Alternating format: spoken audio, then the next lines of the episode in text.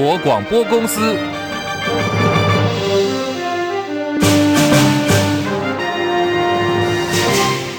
大家好，欢迎收听中广新闻，我是黄丽凤。好，我们先来关注的是小犬台风的最新动态。中度台风小犬早上八点二十分登陆了鹅銮鼻，只停留五分钟就出海，成为今年继海葵台风之后第二个登陆台湾的台风。气象署检任技正吴婉华表示，小犬现在还在近海打转，对宜兰以南、新竹以南、南投以及澎湖地区都构成威胁。中度台风小犬，目前它暴风圈仍笼罩宜兰花莲以南地区、新竹苗栗以南地区以及澎湖。我们预估在下午开始的时候，在整个西半部的沿海以及海峡上的澎湖、金门、马祖，它强风仍然持续，甚至西南部沿海的风力还会再强一些些。另外，花东地区恒春半岛的降雨持续，至于西南部地区，下午开始也见有降雨的情况。而现在，小犬台风的强度正在逐渐的减弱当中。目前，暴风圈持续笼罩花莲、台东、台中以南的陆地，还有澎湖地区，风雨持续。本岛最快明天中午就可以脱离暴风圈，陆上警报的解除时间可能要等到明天的下午，海警则会再晚一些。前气象局局长郑明典认为，小犬台风中心登陆，风雨最强的回波刚好都在海上，这个是对于台湾最低冲击的通过方式。不过，在蓝小犬带来破纪录的十七级强阵风的暴风圈，台东气象站表示，这个风速打破了一百二十六年来的历史记录。兰屿气象站的风速的这个测量计呢，甚至被吹坏了。兰屿开元港内的渔船也遭到强风吹翻，大概七成的渔船沉没毁损，财务损失难以估计。十一级的强阵风也袭击了大台中地区，将近两万户停电，台中海线受损严重。稍后中广新闻网新闻来点节目，我们将连线高屏记者提供给大家完整的报道。另外，小犬台风的威力蛮吓人的。台南传出有民众跑去安平关系平台去观浪，今天清晨开车回程的时候，疑似因为风速过大自撞路灯，车内三个人，十九岁的驾驶送医不治，两名乘客受伤送医。警方现在排除酒驾肇事的原因，有待进一步的厘清。美国猪肉标示不明，传出标示造假、洗产地。继进口鸡蛋之乱以后呢，食药署又公布了今年截至九月底猪肉产地标示的稽查结果。赫然发现业者使用了美国猪肉制成重组的肉片，可是呢没有标示来源。桃园市新兴冷冻食品有限公司进口了九万多公斤美国冷冻猪肉，混掺了一万多公斤加拿大猪肉制成了火锅肉片，这属于重组肉。标示产地呢是加拿大，出货给将近九十家的下游业者，十多公斤现在标示不明的组合肉，恐怕都被民众吃下肚。国民党立委林为洲痛批把关食安不力，究竟谁在放水？加拿大了，改成其他产地了，查不到，这个谁该负责啊？行政院、农委会，你们决策让美猪进口，不用负责道歉吗？只开放，不管理。叫做饭后不理啊，那食安谁顾啊？你就查不到，你没有办法查流向，我黑的卡称卖假黑的下游了。国内的农委会、食药署、行政院，你没有能力管理进口的农产品吧？美国猪肉开放进口到现在呢，已经三年。消基会过去一直都质疑市售的美猪产品太少了，进口了美国猪肉，可是呢，后续的这个把关就不知道，很多的问号，跟进口数量不符，恐怕有业者洗产地。那么现在透过食药署的稽查结果，果然证实有业者标示不实，政府没有能力好好的把关。中国大陆的长征火箭飞越我西南防空识别区，国防部证实，在今天早上侦获中国大陆四川省西昌卫星发射中心所发射的长征火箭，搭载卫星升空。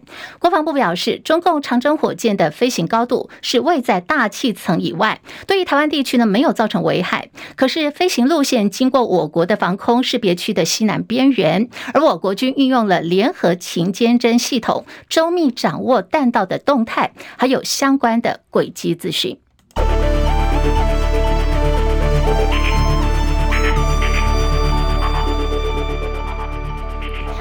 我们看到台北股市今天终于止跌了，现在大涨了一百九十九点，来到一万六千四百七十三点，涨幅百分之一点二三，成交量一千九百九十七点七五亿元。柜台指数涨二点四三点，两百一十六点二一点，涨幅百分之一点一四。另外，在日本股市大涨四百五十二点，三万零九百七十九点，涨幅百分之一点四八。在韩国股市方面，上涨十七点，两千四百二十三点，涨幅百分之零点七三。香港跟大陆股市方面，港股涨八十四点，一万七千两百七十六点。大陆股市，上海综合指数平盘附近震荡，来到了三千一百一十点。深圳成指同样在平盘附近，一万一百零九点。另外，在印度股市方面，涨三百三十四点，来到六万五千五百六十点，涨幅百分之零点五一。台币的汇率今天呢，升值了零点。点七分来到三十二点二五五兑换一美元，国际汇价欧元兑换美元一点零五二二，美元兑换日元来到了一百四十八点五三，一美元兑换七点三零零五人民币。黄金价格最新报价每盎司一千八百二十七美元。以上是最新的财经资讯。好，另外关注的是国际油价今天下跌了，创下最近一年多来的最大跌幅。因为需求减弱的早期讯号加剧了高利率前景引发的市场不安情绪。而有小非农之称的 ADP 就业数据意外爆冷，显示只增加了八万九千人左右，创下二零二一年元月份以来的新低。这个数字呢，远远低于经济学家所预期的十五万人，凸显了劳动力市场已经在降温当中。美国国会呢还是处于动荡期，众议院议长麦卡锡成为史上第一位被罢免下台的议长。泛大陆政策发表报告表示，麦卡锡被下台之后，意味着众议院想通过拨款法案是难上加难。联邦机构在十一月中旬关门的几率，现在又攀升了，来到百分之八十。美国外交政策杂志报道说，中国大陆外长王毅在这个月的稍晚，他将会到美国访问，为习近平跟拜登下个月在亚太经合会的拜习会欲作铺路。报道同时形容说，如果是王毅成型的话，这将是树上所落下的第一颗果实。中央银行第三季的里监事会议之后，将台湾今年经济成长率的预测值下调到了百分之一点四六。外界关注说，那么到底今年有没有机会能够保一保得住呢？央行总裁杨金龙昨天到立法院备询的时候说，除非第四季严重不如预期，不然的话呢，今年保一一定是没有问题的。至于明年是否会降息呢？杨总裁给的答案是，关键还是在于通膨。好，现在时间来到了十三点十分，来看的是这个小犬台风。我从昨天开始呢，清洗了台湾。小犬台风并不温和，昨晚到现在变成了狂犬，各地纷纷传出有灾情。南台湾最新的情形呢，我们要连线的是中广记者温兰奎，兰奎上线了吗？上线了，立凤湾。好，中度台风小犬在今天早上已经登陆了鹅銮鼻，然后又出海，不仅。蓝屿的阵风打破了这一百二十零二二十六年来的这个历史记录，风速计也阵亡了。另外，在九鹏测站，听说是测到了破表的阵风，瞬间阵风每秒七十一点八公尺，超过了十七级。好，面对这个狂风小犬首当其冲的高屏地区，现在情况如何？蓝鬼。好的，我们先来说屏东的状况。那么今天这个小犬台风，它根本不是小犬哦，可以说是一个狂犬。那么在恒春半岛这个地方呢，一大早又有十四级的一个强阵风出现，特别是在清晨六点多的时候，呃，住在恒春地区的居民他们就可以感受到这个中台小犬的一个威力。有民众说，这个地方呢，一大早是风强雨骤，不但把住家屋顶上面的水塔都给吹落到地面，还有一户人家他们在屋顶加盖的这个铁皮屋也是整个都被吹走了。那么电线杆啊、电线杆、路树还有一些。都倒塌了哦，那也形成了一些相当危险的一个状况。那么特别是呃，每到假日就满满人潮的垦丁大街，在今天清晨呢，有很多店家他们的招牌看板，还有一些放在门口的瓦斯钢瓶跟锅炉器具，也都被风吹得乱七八糟的。那有些呢，有吹到这个马路上，车辆过去的时候是差一点被砸中，是相当的危险。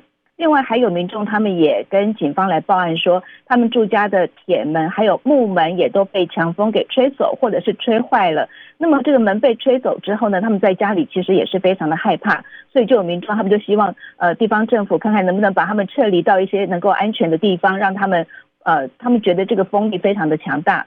那么这是在恒春半岛，除了说啊、整个状况就是路树倒，然后电线杆也倒之外呢，像是牡丹、车城、满洲、狮子乡这些乡镇，还有芳寮都有这样的一个状况。那么还有早上呢，有民众他开车是经过满洲乡的平两百县道，在这个地方呢，他看到的是一整排的电线杆都被吹倒，然后这个电线杆呢就横躺在路中央，所以这个民众呢，他的自己的车道还没有办法开，他只能开到逆向对向车道去。可以说这个地方也造成，因为电线杆倒了，所以也造成了停电的一个情形。那么根据屏东的灾害应变中心到中午的统计。全县有两万一千两百二十一户停电，除了停电之外呢，还有三千六百户停水。那么停电的地区包括的主要是在恒春镇、还有车城乡、满洲乡跟牡丹乡这个地方，停电的户数是比较多的。那么其他的户数，其他乡镇的话就是比较零零散散的一些户数。那么目前在满洲乡、还有牡丹乡跟春日乡这。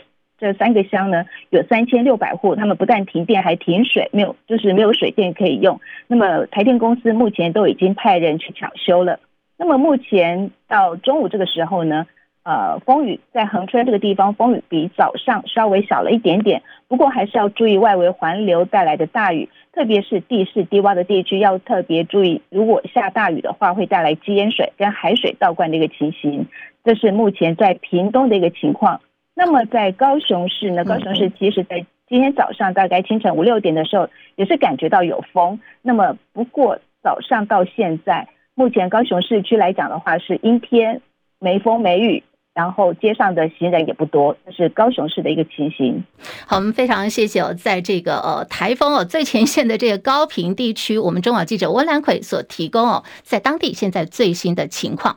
那么相对于北台湾来讲，我相信今天在呃双北地区的朋友们应该感受到，其实今天呢台北就是风大一点，其实没有什么雨。那么在早上十点多到十一点钟，我们还看到偶有阳光露脸。其实北台湾跟南部地区的这个差距还挺大的。这次小犬台风侵袭台湾，这刚提到在高屏地区有出现这个电线杆刷一排全倒的这个情况以外，另外也看到稍早在桃园哦，也是狂风吹倒了电线杆，当地有五千多户是处于停电的状态。电力公司呢已经出动抢修人员在积极复电当中，现在大概还有三百多户还在抢修，预估在傍晚六点钟应该可以恢复电力的供应。那么我们也查了，在新屋地区早上呢曾经出现最大阵风一度达到十一级，如果是以这个风力的这个标准呢，其实是已经达到了停班课的标准。另外来看的是在彰化地区，我们记者李和喜也提供了，在彰化呢这次也因为小犬台风造成了灾害，有将近两万户处于大停电。小犬台风虽没有在彰化地区带来豪大雨，但是在山区沿海地带却带来十三级以上的瞬间强阵风，造成因为电线杆折断、路树和大型招牌压毁高压电的输配系统，以及熔丝熔断、爱子毁损等等的灾情，却是频传。台电彰化营业处副处长曾成发统计表示，历经小犬台风一天一夜的摧残，共发生两百多起电力设施毁损。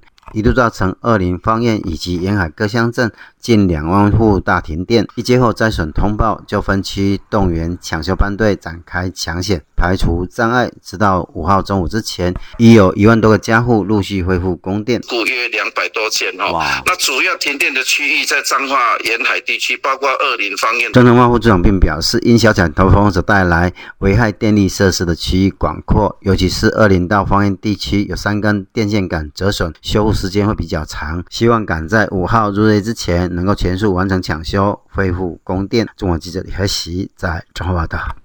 好，这次小犬台风来袭，其实你来看，在今天哦，全台有很多县市都是停班停课的，只有北北基桃四个县市正常上班上课。有不少没有放到台风假的网友就跑到了这四个县市首长的脸书去留言表达不满。在昨天晚间，国民党举行了中华民国一百一十二年国庆酒会，副主席连胜文秀出了跟北北基桃四县市首长一起合拍的照片。不满台风夜市长喝红酒，网友就点名。新北市长，也是国民党总统参选侯友谊说，整个新北市只有你放假哦，这个理由也蛮酸的。那么国民党说明，其实呢，侯友谊是经过法定程序，他现在处于请假期间。四个县市是否放台风假，其实呢都是按照了中央气象署的相关资料跟规定来做办理。如果有到停班停课的标准却没停，那么再来检讨吧。国民党立委李德维说，侯友谊明明就是请假的，怎么会被说是在休假呢？部分网友希望放台风假，但是没有达到停班停课的标准，不能够因为你想放假没放到，那么其实现在外面呢风和日丽，这样放假对得起其他的民众吗？那么其实今天上午双北地区的天气风势比较强劲，偶飘雨，其实这当中还有阳光会露脸，这是今天早上台北的天气。好，这一次呢，有关台湾 National Day 的议题发酵，接续了前总统马英九公开拒绝参加今年双十国庆大典之后，蓝营党团现在也号召民众拒绝参加总统府的国庆活动。对此，身兼国庆筹备委员会主委的立法院长游喜坤今天呢举行了国庆的记者会，呼吁朝野政党领袖大家都应该来出席国庆仪式。他同时也说，在马英九执政时期，二零一零年的国庆主视觉的图案，当时就已经没有触及到国旗国号了，认为以这个理由来抵制国庆活动太离谱。张伯仲报道。对于在野蓝营酝酿抵制国庆大典，游锡坤表示：“我再次哈啊，以庆筹会主委，也是国庆大会的主席，再次啊，在这边非常诚恳的要求各政党的领导人一定要来参加。如果说用台湾 National Day 这个理由，好像太过牵强啊，我们的这个国人同胞应该也不会接受。”紧接着，他出示一张二零一零年国庆的主视觉图案，质问当时是谁当总统，同样也只标示台湾。至于马前总统可能对于 National Day 有意见，但游锡坤强调，这也已经持续三年了，先前参加都没意见，到现在才有意见，很奇怪。他还怀疑这恐怕不是马先生自己的意见，幕后不知是谁对他提供意见。此外，对于每年国庆都会以整齐划一阵容，慢速骑过总统府前方的宪兵机车连，传出今年国庆将从游行队伍中消失。游锡坤则回应，今年的节目非常多，又增加了来自美国的 UCLA 棕熊行进乐队参与演出，因此就无法排入表演的行程中。中广记者张伯仲台北报道。好，今天的游锡堃除了在记者会有公开邀请马英九一定要参加这个双十国庆大典以外，另外呢，在接受媒体联访的时候，他加码用一句台语呼吁马英九应该来参加，说这个不参加的理由太牵强。好，这句台语是什么呢？按桃阿甲西归，半暝啊欢景。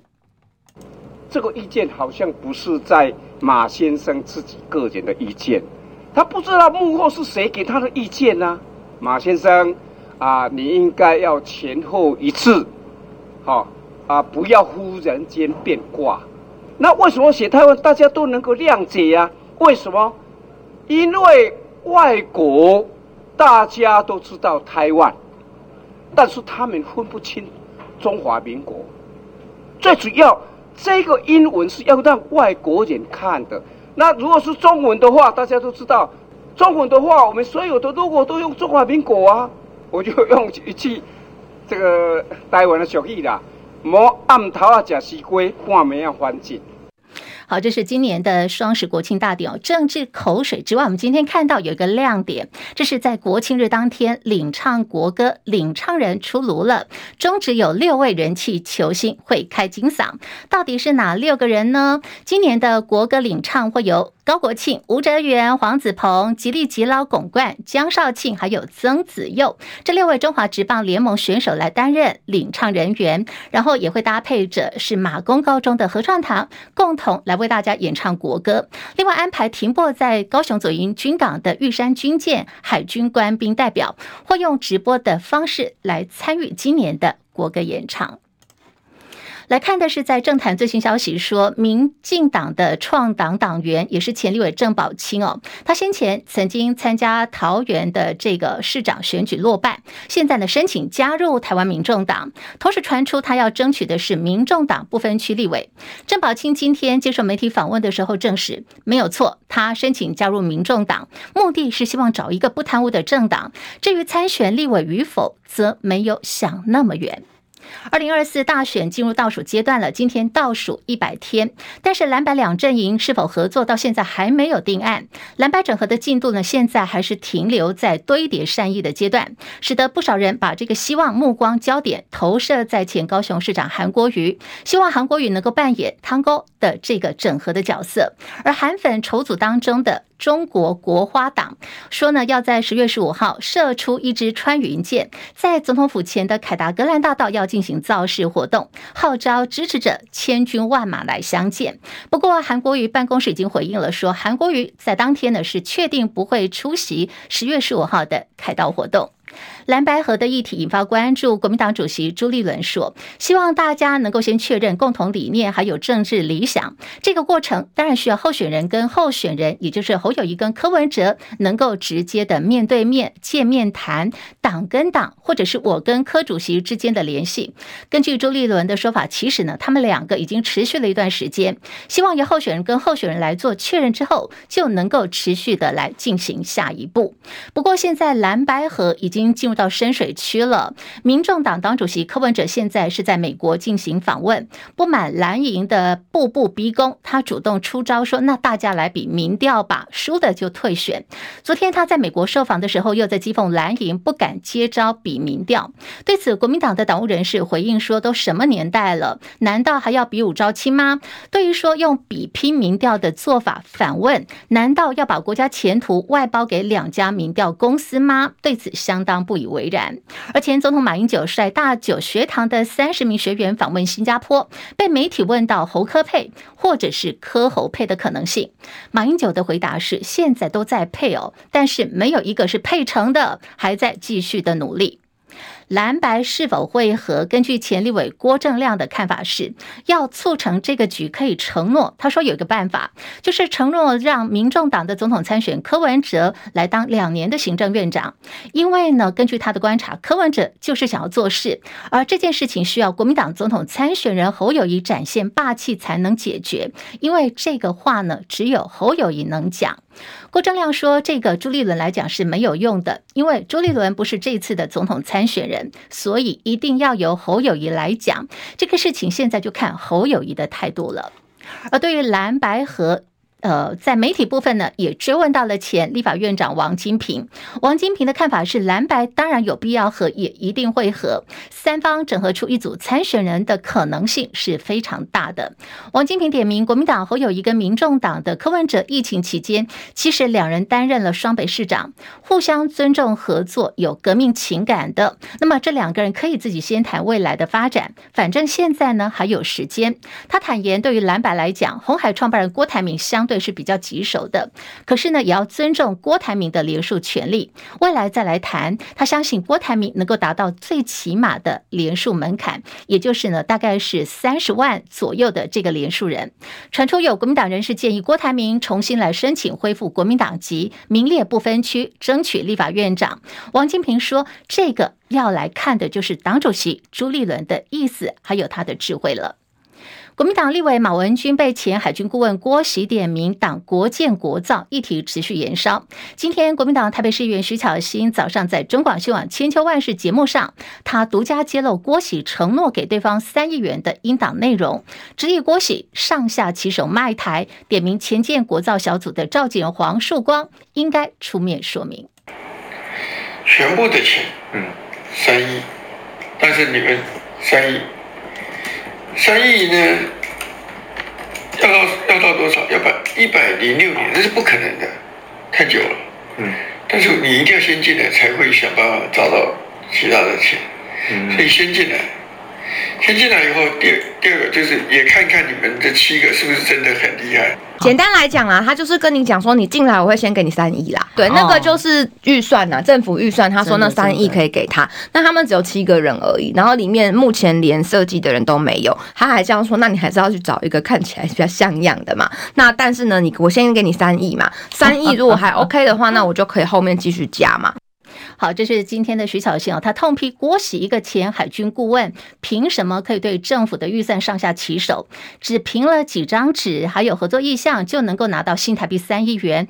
质问到底是谁在叛国掏空了国家？是谁在卖台？因为他还点名前建国造小组召简黄树光哦，不应该说放话讲说有个立委一直在搞以后，然后就不说话就封口了。他应该要出面对郭玺的说法表态，而不是把话说一半。就消失了。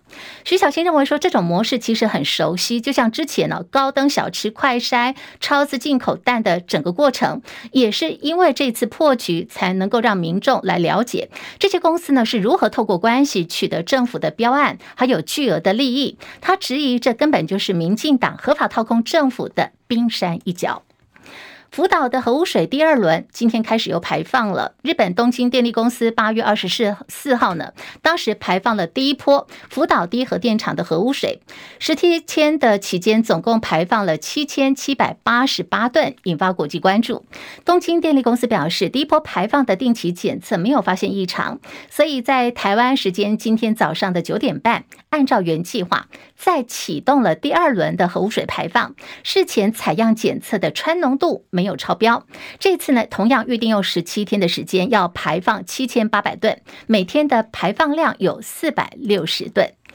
啊，时间就在今天晚间的七点钟，即将揭晓今年诺贝尔文学奖。根据博彩公司现在赌盘的赔率榜哦，最热门的人选是以著作《赤脚医生》闻名的中国大陆短篇小说的这个女作家残雪。年年陪榜的日本文学巨擘村上春树又被搬出来了，他在今年获奖的呼声还是很高。目前村上春树的排名第二，如果大陆作家残雪摘冠，将会成为史上第十八位被授予诺贝尔文学奖的女性，那么也是呢，继二零一二年的莫言之后，第二位获得这个殊荣的中国作家。